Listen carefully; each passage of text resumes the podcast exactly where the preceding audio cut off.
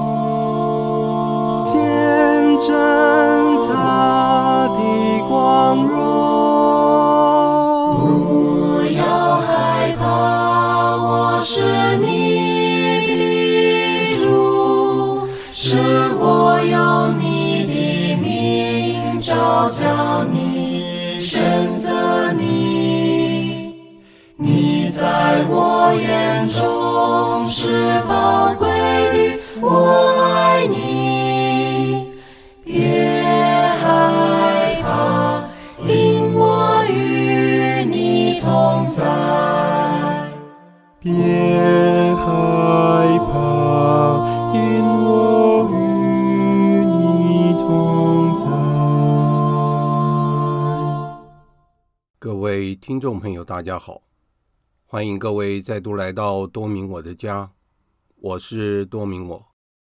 在今天的讲座之前，我们来做一个简单的祈祷。万福玛利亚，你充满圣宠，主与你同在，你在妇女中受赞颂，你的亲子耶稣同受赞颂。天主圣母玛利亚，求你现在和我们临终时，为我们罪人祈求天主。阿门。圣加贝尔。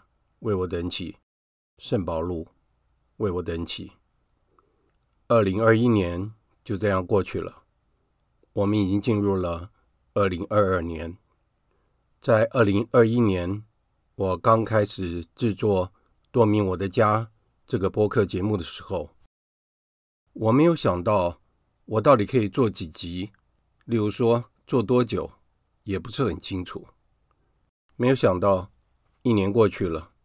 我现在已经累积了五十五集，也非常感谢所有的家人、团员，还有所有的好朋友们的支持。我也认识了很多的好朋友，也给了我很多的鼓励。在今年的开始，我先祝大家虎年大吉，虎虎生风，如虎添翼。希望在二零二二年，我们大家都能够。在天主的恩宠内平安度过。当我在回想起我当初在二零一九年的农历年，我和太太讨论到我工作上的压力，还有我的身体状况，所以我很大胆的提出说，我是不是该退休了？当时我没有想到，太太很爽快的跟我说：“你如果想退休，就退休吧。”我心里想，这么难得的机会，我当然一定要把握住，所以我就义无反顾的决定申请退休了。当然，在退休的过程中，虽然长官们一路未留，我虽然很感动，可是我还是决定退休了。就在同时，我也开始思考着，我如果退休了以后要做些什么。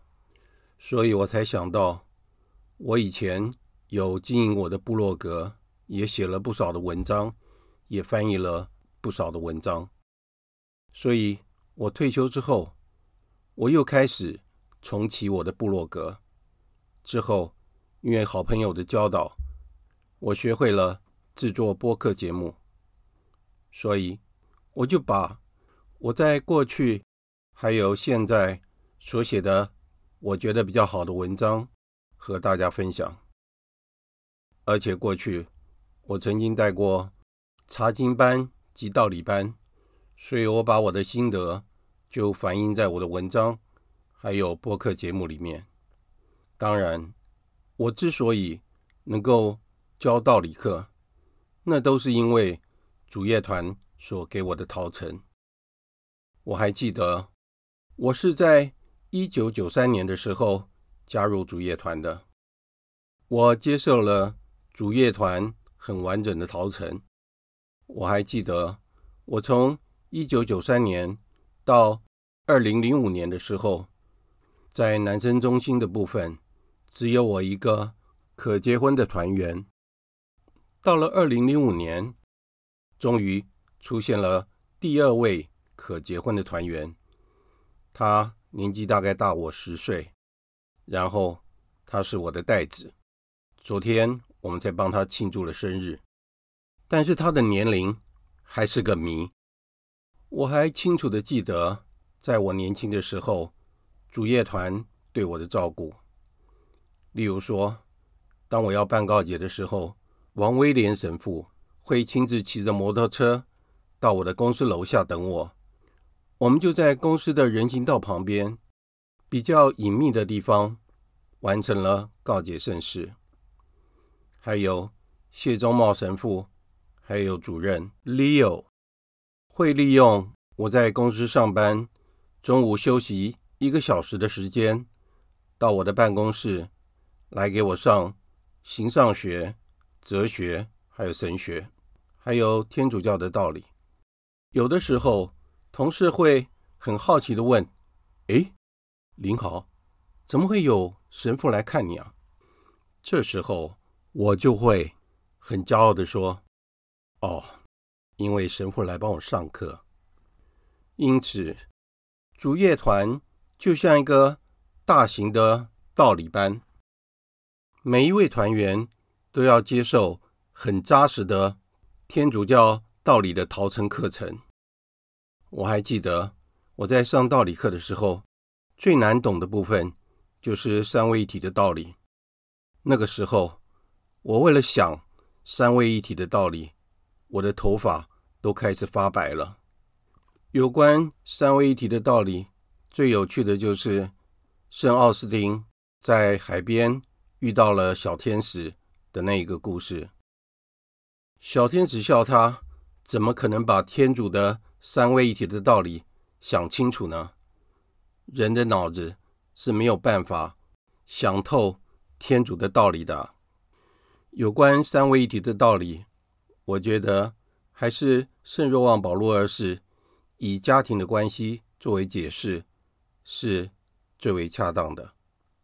但是最近，我觉得我又有了新的体验，因为我想到了我两位好朋友连孝维和庄孝维，我们三个人的背景都差不多，年龄也差不多，想法也差不多，我们的喜好。都是一样的，所以我们三个人可以说是彼此的分身。哪里有其中一人的存在，就会知道另外两个人的消息了。前一阵子，我发现教廷也在关注我的节目，我就觉得非常的好奇。我想，是不是我被教廷盯上了？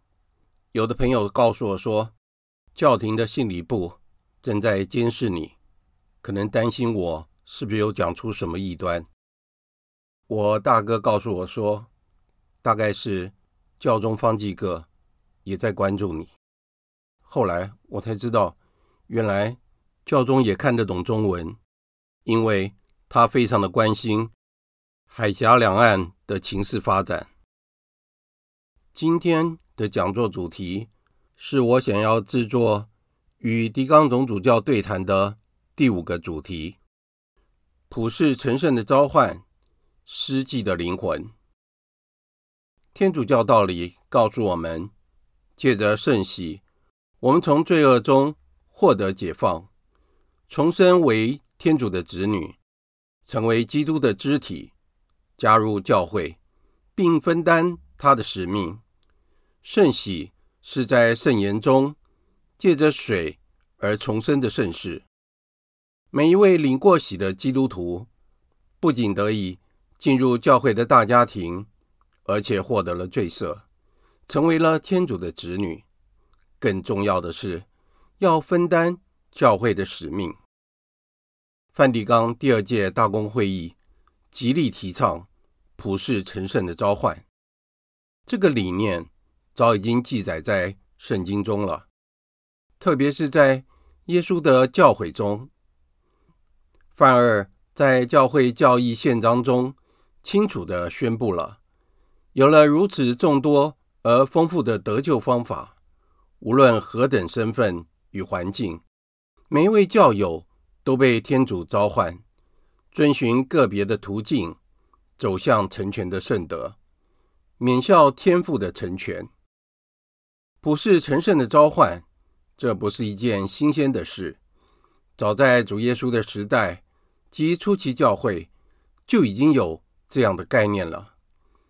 当时所有的基督徒都知道，我们活在这个世界上，最终的目标都是一致的，那就是要猛力地夺取天国。其中唯一的途径就是要能够成圣，因此，当时教难发生时，大部分的教友都乐意地为信仰而殉道，而且当时教友之间则以圣徒相称，因此都度着圣善的生活，也是基督徒的生活态度。接下来，我们来谈一下。平信徒的时代来临了。最近几年，我们常听到一个口号，就是“平信徒的时代来临了”。特别是在教宗方济各所颁布的宗座劝谕，你们要欢喜踊跃，更是强调了普世成圣的召唤的重要性。我们在前面已经提到了，所有的教友。都具有神圣的召唤，除非教友认为自己接受的信仰并不是要依照天主的教导而能够达到终极的目标，那就是天国，这是绝对不可能的。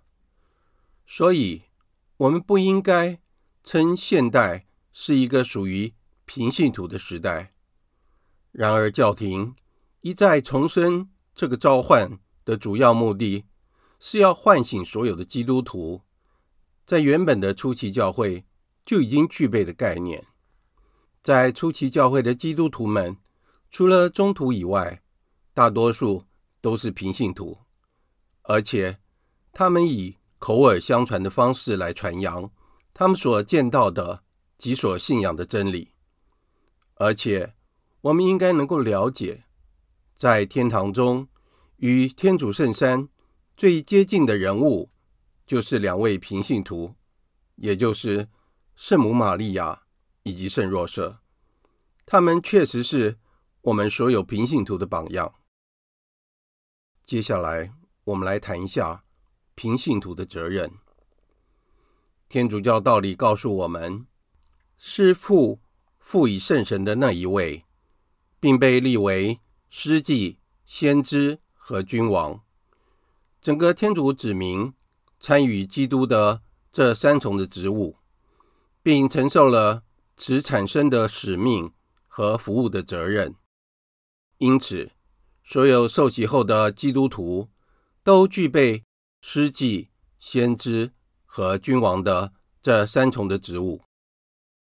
当然，这三重职务相较于神职人员是有差别的，而神职人员的重要职务之一，就是要执行圣事，这是平信徒所无法取代的职务。圣大良一世解释道：“所有在基督内重生的人，都因十字架的记号而获得王者的尊严，借圣神的傅油而被祝圣为司祭。因此，并非只有我们职务的独有服务。”因为所有的基督徒有了属神的神恩，即运用他们的理智，就被认为是这王者种族的成员，参与司祭的职务。一个灵魂管理他的身体，使他服从天主，难道不是王者的职务吗？向天主奉献一颗纯洁的良心，在自己的内心祭台上。向他呈上我们敬礼的无奠祭品，难道不是司祭的职务吗？因此，平信徒应该清楚地了解到，我们有先知的职务，也就是有宣扬福音与做使徒工作的职责。我们具有普通司祭职，在参与感恩圣祭时，我们也同神父们一同祭献。而不是一个旁观者。我们本身具有君王的身份，就是要如同主耶稣一样去服侍他人。如此可知，我们不能再说传播福音是神职人员的职责，而我们只是在教会圣统制的底层的平信徒，不知道如何去传播福音。我们应该要认真的学习道理。了解我们自己所信仰的真理，从我们的家庭开始，深化家庭生活，进而将信仰的态度以及价值观带到我们的工作岗位上去，深化身边所有的人。接下来，我们来谈一下诗记的灵魂。圣施礼华谈到了平信徒的普通司祭值的时候说：“天主子道成肉身，死在十字架上，为叫众人合而为一，就如子和父一样。我们因此被召成为神圣合一的一部分，以司祭的灵魂及弥撒作为内修生活的中心。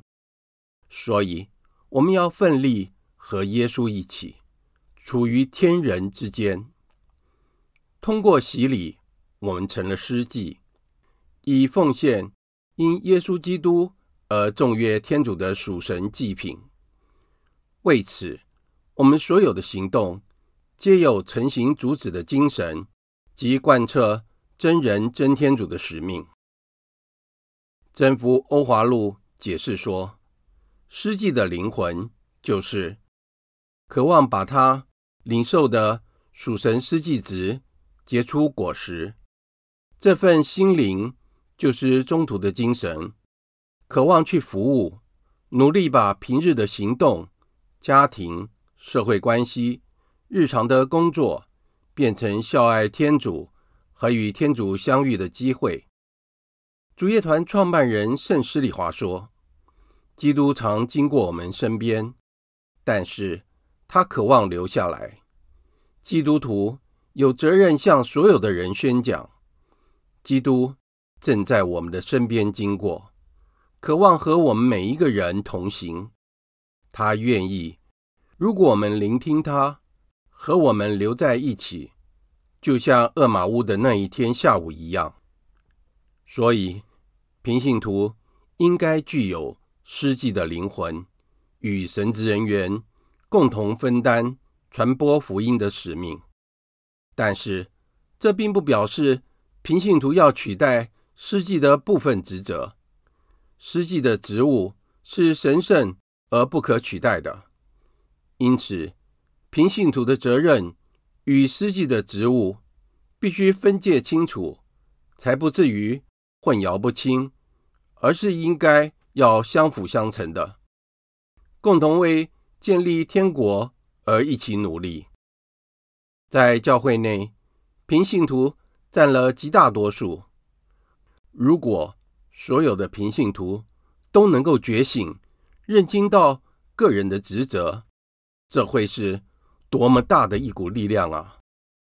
因为平信徒可以深化个人的家庭，深入社会的各个阶层，在个人的工作岗位上深化日常工作，就会如同酵母一样。逐渐的，以基督化的精神来翻转整个世界。今天的讲座就在这里结束了。在结束之前，我们来做一个简单的祈祷：万福玛利亚，你充满圣宠，主与你同在，你在妇女中受赞颂，你的亲子耶稣同受赞颂。天主圣母玛利亚，求您现在和我们临终时。为我们罪人祈求天主，阿门。圣母玛利亚，我等希望上智之作为我等起。感谢大家的收听，我们下次再会。